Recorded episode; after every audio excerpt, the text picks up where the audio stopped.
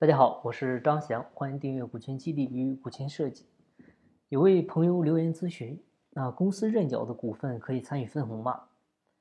嗯，现实中呢，我们会遇到很多这种情况，就有些企业呢，把自己的注册资金搞得很大，但是呢，实缴是零，啊，一分钱也不实缴。所以这个时候呢，想把注册资本扩大，我们一般会采用认缴出资。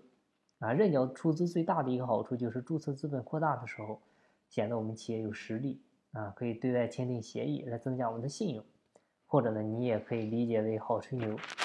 但是这里面它面临一个问题，就是你作为公司的创始人，啊，作为大股东，啊，将来之后追加认缴变成实缴的时候，啊，你是有积极性，但是其他股东不一定有积极性。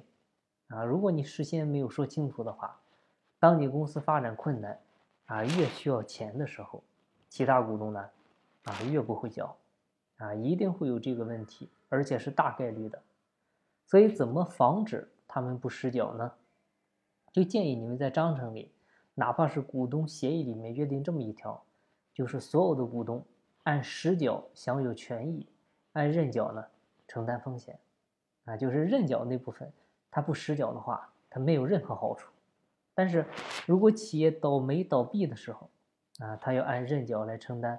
所有的风险，啊，如果你是创始人，那你说，呃，我要按实缴享有权益的话，那我的钱少，我是穷光蛋。